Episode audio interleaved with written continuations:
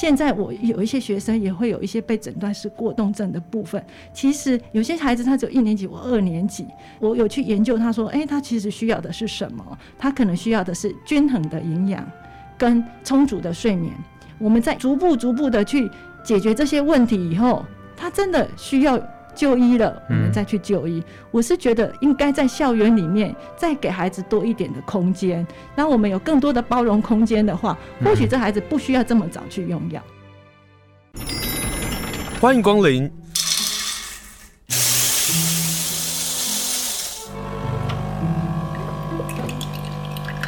今天的盛情款待，请享用。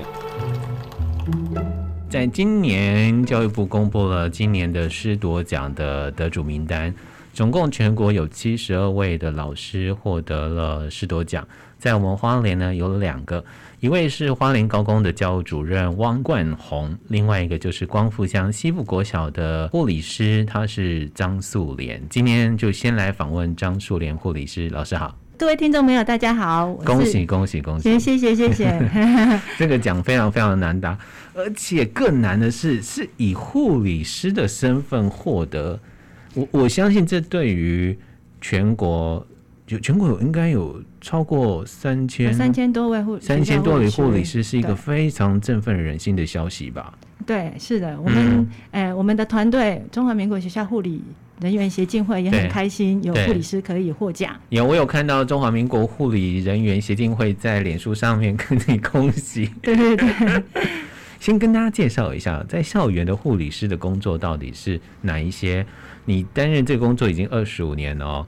我我相信这每十年、每十年、每十年，在护理的工作的任务或者是观点，应该都会有一些变化。对，我在这个学校已经二十五年了哈。嗯。那我在学校里面，除了一般意外事故的紧急处理以外，其实最重要就是在推动预防保健的工作。嗯。尤其我们在偏乡地区，医疗资源是比较不足的。对。所以我会推动一些方案，让学生可以自己自己把自己的健康照顾好。你说健康自主管理吗？对对对。哇塞！你在做这个大人要学的事情。是啊，因为我们想要达到的是身心灵全人健康的观念。对对，然后在身体的部分，我们就透过健康自主管理，嗯，然后在在学生每日的记录里面，去发现说他们的饮食的部分是不是有吃的很均衡。那我们就会发现说，哎，我们偏乡的孩子其实他们的饮食里面缺乏钙，就是他们的牛奶，我们都在推说，哎，每天至少一杯奶。可是我发现我们的学生是很少喝牛奶的。为什么？对，因为我们偏乡地区其实买购买是比较不方便，还有经济上面的问题。嗯、那所以为此，我就会跟全联佩华基金会申请，嗯，营养点心，那每天提供小朋友两瓶两瓶的那个保酒乳，然后透，因为我这学期才刚开始吃，他们已经长高的幅度已经高，比一般的学生都长高的多了。等一下，等一下，等一下，光复呢，应该是阿美族为主的地方哈。对，百分之六十。然后。光复的阿美族，如果我没记错，你看哦，呃，马太安部落那里的男生非常高，那未来那里的孩子会更高，以后我们的体育现象就会越来越多了。希望，因为我们 对我们的学生也有在去年跑光复乡的乡运得第一名，一百公尺的。哇！对，而且他还是脚开过刀的，他是骨肉癌的小孩，骨肉癌的孩子，但是他已经开完刀，也完成。完成疗程了，十四次的化疗。那、uh. 他参加去年一百零九年的相运，还得到一百公尺第一名。哎、欸，我们应该要好好鼓励。他叫吴亚博，吴亚博哈，是。我们要放个十年，然后支持这个孩子。对，对对。所以护理的工作，除了所谓的孩子在学校里头受伤啊，或者是临时有一些身体不适做照顾之外，做呃，接下来就是做那个预防跟健康自主管理。那孩子怎么会愿意去乖乖去填他的？比如说他今天吃了哪一些啊？什么那种互动游戏关系，可能也是你们要去努力的。对，因为护理师其实在教育在学校里头是不用打分数的，嗯、所以学生跟我们的关系都非常好。那他们也知道写了这个东西不用打分数，也不会被骂。那他们填了，我们只是给他们一些协助，还会在他们就会协助他们吐实，他们就会坦白写。是，他们其实很乖。嗯、我们乡下小孩其实很乖，嗯、而且我们关系很好。对，所以他们知道写这个没有威胁性。嗯，比如说他们每天吃什么啦，有没有刷牙啦？那我们也透过那个部分去看见说，有些孩子呢，他没有刷牙是因为家里没有牙刷。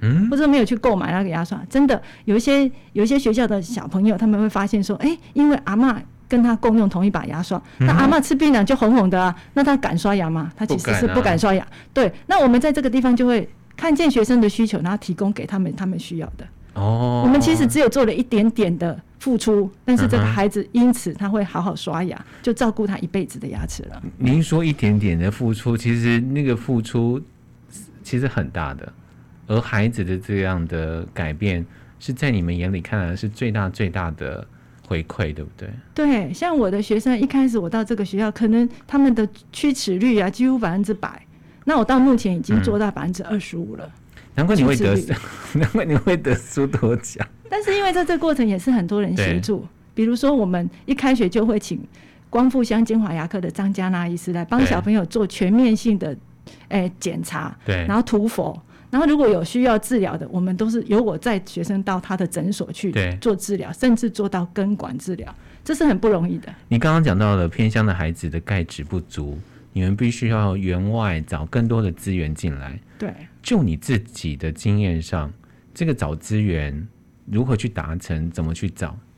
找资源其实是不容易的一件事情。我们要去写计划，对，然后你的计划里面要真正让人家看见你是有需求。那然后我都是照实写，因为我跟学生的关系很好，嗯、学生也会照实把他们的现况告诉我，所以我可以了解我们全校三十一个小朋友每一个家庭的家庭状况。嗯，对。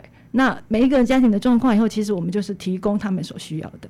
这个计划的过程其实最有时候是机缘啊，比如说我们填，我们去报那个信义房屋的社区一家的计划，就是因为刚刚好有蝙蝠刚好死亡，然后那个是一个契机。有时候你看见你就过了，你如果把它埋起来就没事了。对。可是我们不是这样，我们就是好好的去研究它。嗯。然后刚好有贵人相助，说，哎，他们发现说，哎，原来胃里面是有加宝福的。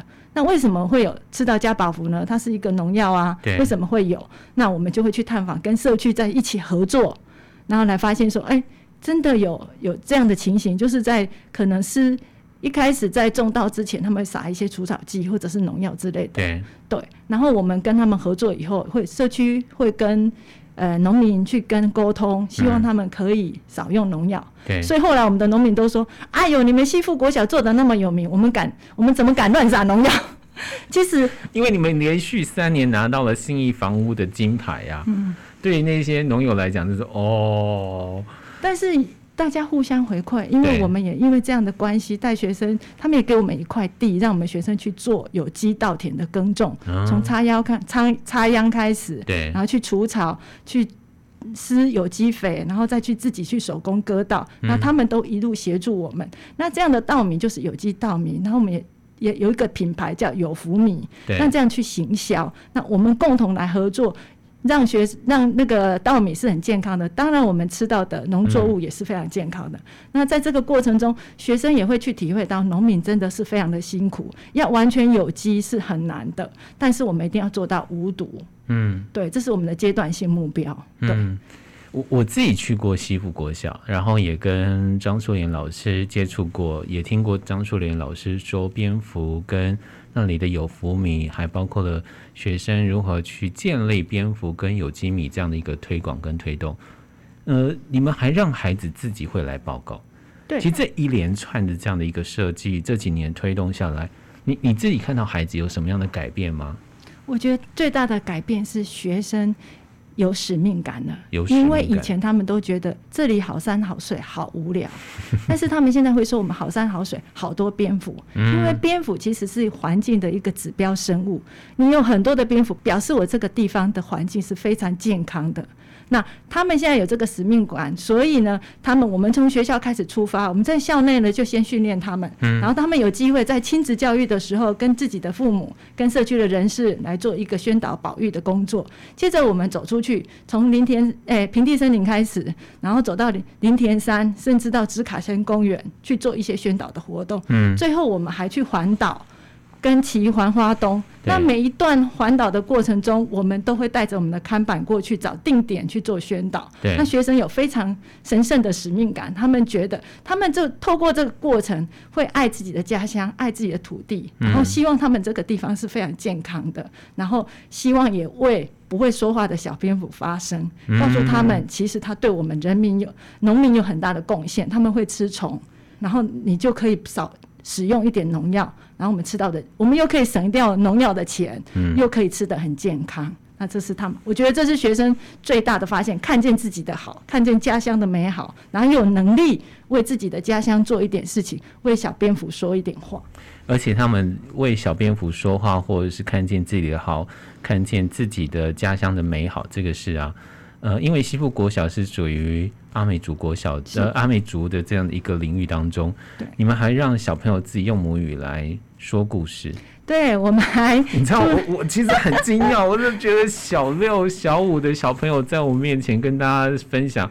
用阿美族语的方式来介绍蝙蝠跟他们所做的事情。对，我们跟社区合作了，写了一本《福来了》绘本。对，那我们一直想这本绘本怎么样是非常在地的，非常属于我们学校的。那其实这故事也是影射我们学生自己的生活故事。嗯，然后老师跟带着学生一起做诶编排啊图文的部分。对，接着呢，我们还把它弄成国语版跟阿美族阿美语版的一个诶说故事。然后放在里面做 QR code，嗯，那我们还把它搬上舞台。我们有一个，对，我们去演戏了。这个我没有。而且我们得到一百零九年花莲县环保局环境教育行动剧比赛的第三名。哇！然后我们还走出去校外，去秀林国小，去静浦国小，还去台东的宁浦国小做表演、做交流。那这个过程中，学生因为他们站上舞台了，然后他们去别的学校表演了。而且他们变得非常有信心，嗯，自信心慢慢的在提升。对，而且我们还做了手偶剧。底下还有手偶，还手偶剧哦，嗯、在在那个客家文化馆有做表演。对对，嗯，所以欢迎大家，如果大家要办那个市集活动的时候啊，跟西富国小来联系，因为他们顺便要卖一下那个有福米，就是有蝙蝠的有福米。那也是可以帮助当地的农友。那你也可以看到这些孩子如何找到自己的舞台，然后好好自己说自己的故乡、自己的学校，这个很重要。我们除了有有福米以外，我们还做了一些有福的陶艺。对，我们做蝙蝠的陶艺、福杯，还有那个福铃，就是什么是福铃？福铃就是蝙蝠的风铃。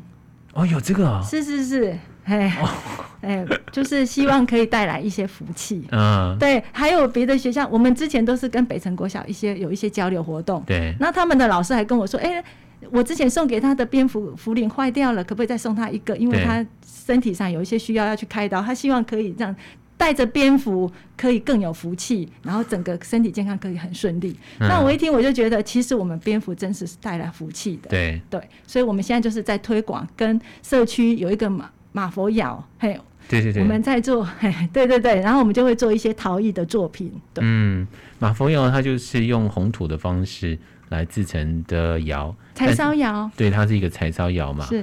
好，今天访问的是西富国小张树莲老师，那他刚刚获得了全国的师铎奖。呃，你自己在担任这个工作担任了二十五年，我自己发现你因为是护理师的关系，你看到一个。令人忧心的问题，就是我们的孩子过度用药的问题。你在二零一七年的时候，一场的讲座上特别提醒大家，可不可以谈谈这件事情？我觉得这个是呃，我们外面的人可能并不知道这个事情，但是护理师的工作就在这里头，就扮演了一个非常重要的角色。是。这个是我在就读东华大学多元文化教育研究所的时候，我的研究主题就是陪伴一个身心症学生，诶就医的一个历程。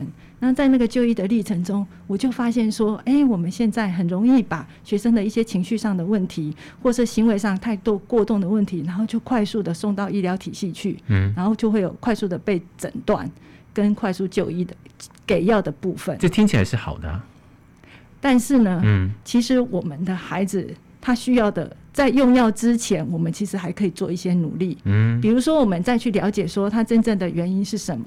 像我那个学生，他会一直哭，然后忧郁指数好像达到忧郁症的标准，可是事实上他的原因是因为他妈妈都在外地工作，做一些老大鹰架的工作，要爬上爬下，然后常常回来。为什么会回来？都是受伤了才回来，可能手臂骨折了、脚骨折了才回来。所以他每次看到妈妈这样的情形是非常心疼的。然后妈妈他又希望妈妈回来，可是他又看到每次妈妈回来都是受伤的回来。是他甚至妈妈离开的时候，他都会在，就是那个枕头，他都妈妈睡过的枕头，他会舍不得去洗。嗯，他。要闻那个枕头的味道，感受到妈妈在他身边，所以这样的孩子他会有一些情绪上的问题。他并不是真的需要用药，他其实需要的是爱跟陪伴。嗯，对。那现在我有一些学生也会有一些被诊断是过动症的部分。其实有些孩子他只有一年级，我二年级，那他其实我有去研究，他说，哎，他其实需要的是什么？他可能需要的是均衡的营养跟充足的睡眠。因为现在有一些父母，他们诶可能工作的关系，所以就给孩子弄手机，所以孩子有时候玩到一两点才睡，他睡眠是不足的。嗯，跟他饮食的部分，有时候一早来就喝饮料或喝汽水，那这个地方都是我们必须要去指导他的。嗯，跟他们要有能力来照顾这样的小孩，那这个部分我们去克服了。诶，我们在一步逐步逐步的去解决这些问题以后，他真的需要。就医了，我们再去就医。嗯、我是觉得应该在校园里面再给孩子多一点的空间，再多一点的努力，试试看。那我们有更多的包容空间的话，或许这孩子不需要这么早去用药。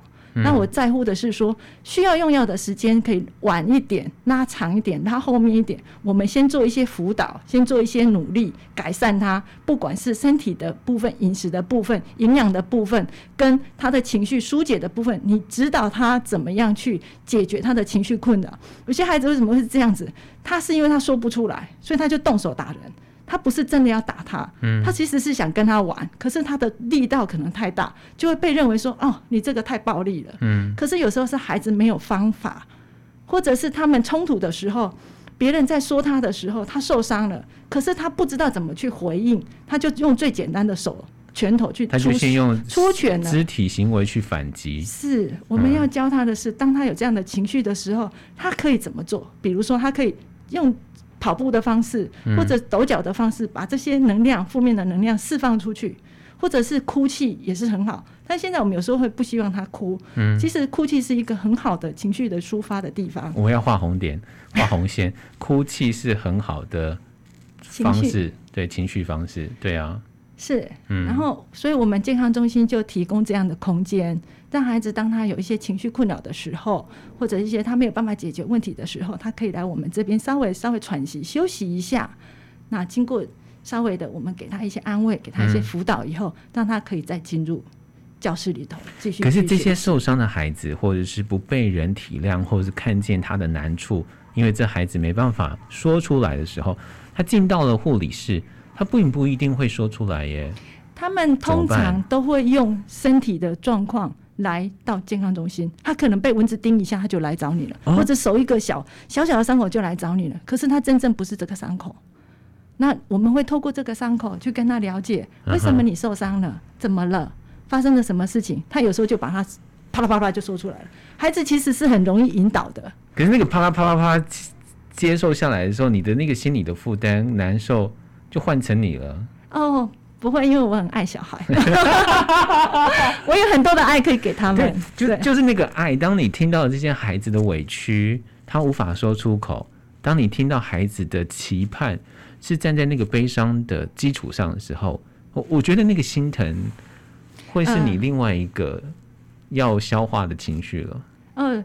诶，毕竟我们是大人，然后我有学习一些怎么样去抒发自己情绪的部分，然后我会自己去疏解，然后我也跟孩子说，其实大自然是最好的疗愈，甚至我们学校有很多大树，我会请他们去抱抱大树，对。对，然后我也会抱抱他们，就让他们觉得说他们是被支持的，嗯，被肯定的，有个地方是很爱他们、很安全的。那孩子只要有一个可以宣泄的地方，可以被接受，然后可以被爱的空间，其实他就有能力再去面对他的下一个下一阶段的工作跟活动。所以你觉得护理师是孩子在教室当中，或者是在情绪或者是团体当中受挫的时候，进到这个空间里头，变成一个旋转门。是，他进去之后再出来。他就会笑得出来了。嗯，他可能两行眼泪进来，他就会笑得出来。嗯，对。好，所以今天跟大家分享就是二零二一年的师铎奖啊，其中有一人得奖，他是护理师，校园的护理师，他所做的事情。我们刚刚讲到那个过动儿，然后你也跟着这些孩子去发现这些孩子的状况。你曾经带一个孩子，因为他的过动的状况，你试着带他回家一个月。这一个月到底发生什么样的事情？而你又发现了哪些状况？嗯，这个孩子跟我回去以后啊，嗯，他都会观察我在做什么。比如说我在煮菜的时候，他就在旁边看，他站在椅子上看着我怎么炒菜。嗯，然后他甚甚至在旁边画画。把我在炒菜的情形画下来。哦，对，然后我大概都是单独照顾他，所以我们两个会一起吃东西，然后一起写功课，一起看书。那那阶段他非常的稳定，甚至到最后。那你为什么要把他带回带回去？他最新、哦，其实他爸爸，他爸爸的年纪跟他大概有差了，可能四五十岁是有的。哦，他爸爸年纪很大了，嗯，然后爸爸一直觉得说他在我们在我们社区啊都被叫做。哎、欸，小霸王啊、哦，对，因为大家就知道，大家大家就知道他的幸运。然后他有些时候呢，他就是横冲直撞的，骑个单车就跑来跑去。可是他的体育的协调度非常好，音感也很好，所以我有跟别人借了一些鼓的乐器，让他在里面打，嗯、然后可以宣泄他的脾情绪的部分。嗯哼。然后他其实在我家大概八点就要睡觉了，隔天早上六点就要起床了，因为我们七点就要。呃、欸，七点以前就一定要出门，对，到学校，因为我们家里距离学校有大概五十公里远这样子，哇、嗯，好远哦。对对对，那最其实他过几大概两三天吧，我我在开门，我要锁车门嘛，然后他先先进到家门口，他就会把鞋子摆好，让我两只脚踩进去就可以直接走了，所以他的观察力是非常敏锐的，嗯，然后他也很想要把表现的很好。哎，所以他早餐他会自己做，比如说我给他吐司，我说现在要加什么蛋啊，加什么小黄瓜，他自己加，他自己做奶油上去以后，他会自己画图案，比如说巧克力啊，他就会画一个笑脸在上面，他也有这样的艺术细胞跟创作性。但是我给他一点空间，让他可以去做这些事情，然后每天给他足够的营养。其实他到学校的时候呢，他那一天专注力是蛮好的。嗯，只是说，其实低年级的孩子大概专注力只能到上午啦。但是因为我们学校为了照顾小朋友，其实都是整天，所以到下午他其实还是比较不，就是比较容易疲累的。嗯哼，那他可能就是要需要一点时间休息。对对，那我们学校因为。课程排得很紧，所以其实学生中午几乎没什么时间可以休息，大概只能休息个五分钟。嗯哼，那他其实是需要比较多的睡眠，因为他是早哎早产儿，然后本来体重也比较轻，哦，然后又营养状况不是很均衡，然后睡眠又不足。之前就是在家里都会玩手机，趁爸爸睡着的时候他就起来爬起来玩手机，嗯，所以都是黑眼圈的状态。然后在我那一个月的话，他其实睡眠就非常的充足，那功课上也其实是就可以比较能够跟得上这样子。嗯，对。而从中你就发现说，其实每一个孩子，我们看到可能都只是一个表象，但他背后有很多很多的原因造成他，让我们看到可能不乖、叛逆，或者是我们刚刚说的小霸王。每个孩子，每个孩子的背后都有个故事，不只是老师，不只是家长要去关心这些孩子。更多的是护理师，那个旋转门的另外一边的护理师在看顾的这些孩子。老师，我们刚刚谈到了那个环岛，环岛是去年对不对？不是，是一百零九年。一百零九年。哎、欸，对，一百一一百零八年，一百零九年是环花东。所以你们是先环岛，然后再环花东。对。当时为什么我们环岛？是因为我们写了安利的小梦想的计划。对。那那时候我们得到第八名，那但是就他们只有录取前五名。那其实我们比较差的就是在于网络上投票的部分，因为我们学生，我们老师有有的都没有 FB，所以我们网络投票就分数就差很多。嗯。但是没有关系，我们总是有进到那个部分。那当时我们在提案的时候就有讲到，我们要骑单车环岛，那是抱着要去环岛去做宣导跟做一些连结的部分。没有人会质疑你们说，宣导有福米跟环岛有什么关系吗？有评审有质疑我们说，为什么你们一定要骑单车这么危险的工作，带带着国小的学生骑单车环岛这件事情？那当时我们回来以后，我们就觉得我们讲的不够好。其实我们有跟学生去讨论了一下，我们不是对对对，我们是 我觉得不是你们讲的不够好，是有危险这件事情，哦，作为评审其实是有问题的。嗯，因为在教育当中，让孩子认识危险是一个很重要的一环。因为我们常常会说啊，那个地方不要去，不要去，不是让孩子告诉他说不能去，而是让孩子知道什么叫做危险，这才是真正教育应该要做的事情。对，其实你讲的很好哈。我们其实最主要的目标有两个，嗯，一个我们为什么骑单车环岛？因为它是一个无碳的方式，嗯，我们爱地球，所以我们用无碳的骑单车的方式去做这件事情。第二点呢，其实骑单车学生可以学习到非常多的能力。包括他怎么样去做平衡，嗯，甚至我们连他怎么摔倒，我们都会教他们。万一一只狗冲出来的时候，你怎么摔倒？哦，你要摔到哪一个地方？对，那你怎么让自己身体去做翻滚，不让自己受伤？嗯，这个我们都要教。还有还有团队的部分，我们怎么样让学生有纪律的排成一一排，嗯不超车，然后不管怎么样，我们就互相打气。那如果有没有在教落单的？落单都是老师在带，我们绝对不会让孩子落单。Uh huh. 我们都其实我感觉我们的落单队，他可能跟不上团队这样子。是我们一定有这样的小孩，因为我们不挑小孩，uh huh. 只要孩子有意志力想要参加，我们每一个都会让他参与。对哪怕我们知道他可能骑不完，但是我们会想办法陪伴他骑完。Uh. 那除了平常体能的训练以外，在我们还会有一些课外的。队伍的时候，我们的老师都会排在最后面，然后会陪伴他把他骑完，甚至老师还会用他的魔手推了学生一把，在他们上坡的时候骑不上去的时候，老师还一边推着，一边自己骑单车，一边推着孩子前进。对，那那个过程让学生非常的感动。他说：“今天如果没有这个老师，他可能骑不完。嗯，没有学生给他加油打气，我们到的。”学生先到，把车子停放以后呢，他们不是做自己的事情，他们是会看着后面的孩子到达，然后一边给他加油打气，嗯、发出声音提醒他说：“加油，加油，快到了。”然后让他一起过来。你们还要让孩子，你们还要让孩子呃做单车保养吧？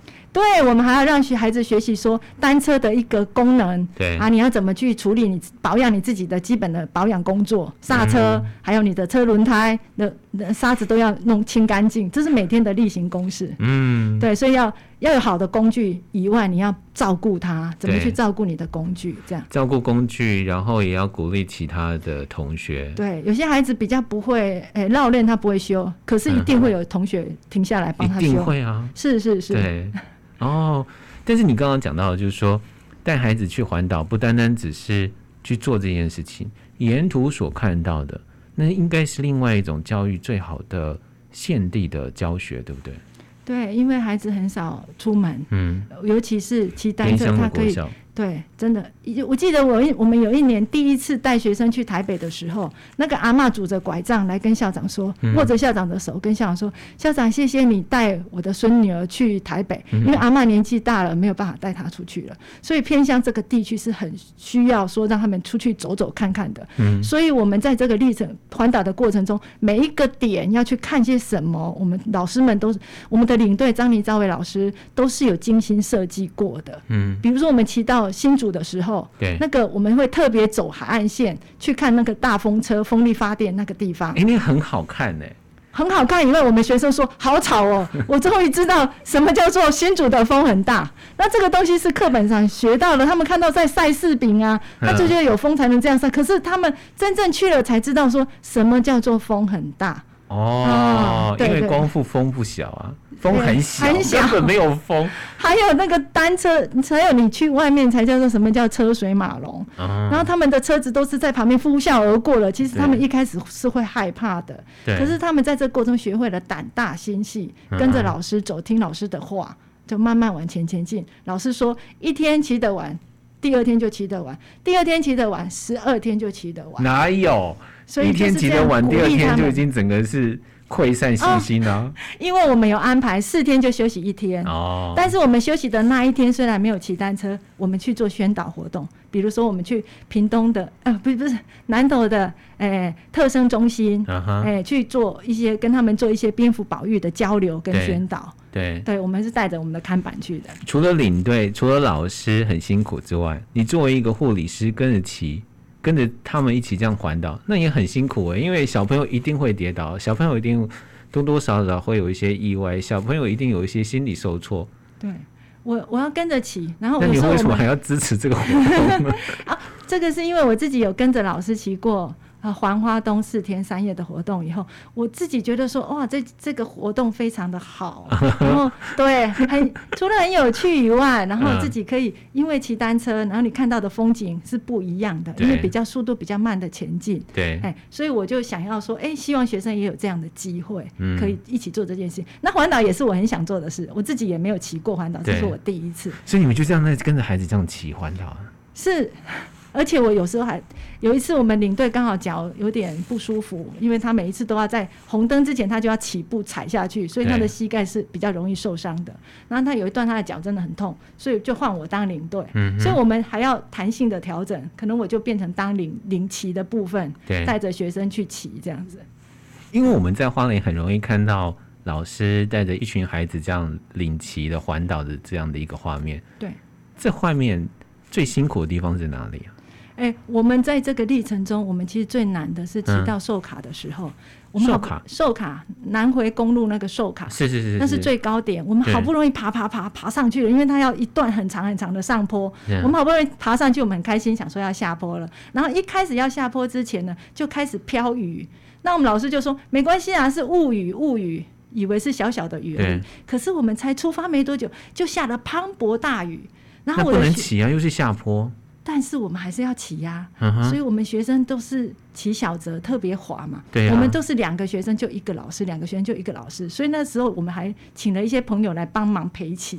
Uh. 我的同学，国中同学也从云林来帮忙陪骑，就骑这一段。我们就是两个大两个小孩，就有一个大人这样子陪伴在他旁边，嗯、然后是很辛苦的经历过那一段。但是我的学生在这个过程中，他有说，他说。旁边有一台大卡车，他都那个大卡车都没有超他的车，他觉得很感动，因为只要大卡车咻过去就会溅起水花，嗯、那大卡车好像在保护他，他就觉得非常感谢这个司机叔叔，所以在这个过程中，他们有去观察到社会处处有温情。嗯然后虽然他们在做这件事情，其实是很多人在支持他们的，哪怕是一个陌生人，嗯，他就非常的感动。然后我就觉得孩子会在这个很细腻的地方的点去观察到别人对他的好，嗯，然后很细心的去看别人这样子，得到是多奖的感想。我觉得是要感谢我们西服团队，万一愿意支持、愿、嗯、意推荐我、支持我，然后让我做很多的事情。其实幕后是有很多人协助我，才能够达到这一个部分的。还有谢谢家人给我的支持，因为我很多时候都是利用假日在做这些事情。有时候带学生出去宣导也是要利用假日，那是我的家人在，我的先生啊，然后他们愿意这样的给我这样的机会，放我出去做这些事情，这样，嗯，然后。哎、我也很高兴说，其实护理师一直在教育里，在教育界里面，虽然看起来是边缘的角色，但是因为边缘，所以我们就趁这个空隙里面，让做一个搭桥的工作，比如说计划的一个搭桥人，或者学生跟老师之间的一个搭桥的工作。那我们透过这样的搭桥，让学生跟老师，然后我们都可以在这个吸附的学校里面，都很像一个家庭一样，大家都是家庭的一份子，这样。今天非常谢谢张树莲老师。他不只是一个搭桥人，他不只是一个旋转门另外一边的人，他是陪着学生走了二十五年。士铎奖绝对是非常非常难拿到的这个奖，这项殊荣也谢谢你跟我们花莲的乡亲们分享，谢谢你接受访问，谢谢，谢谢。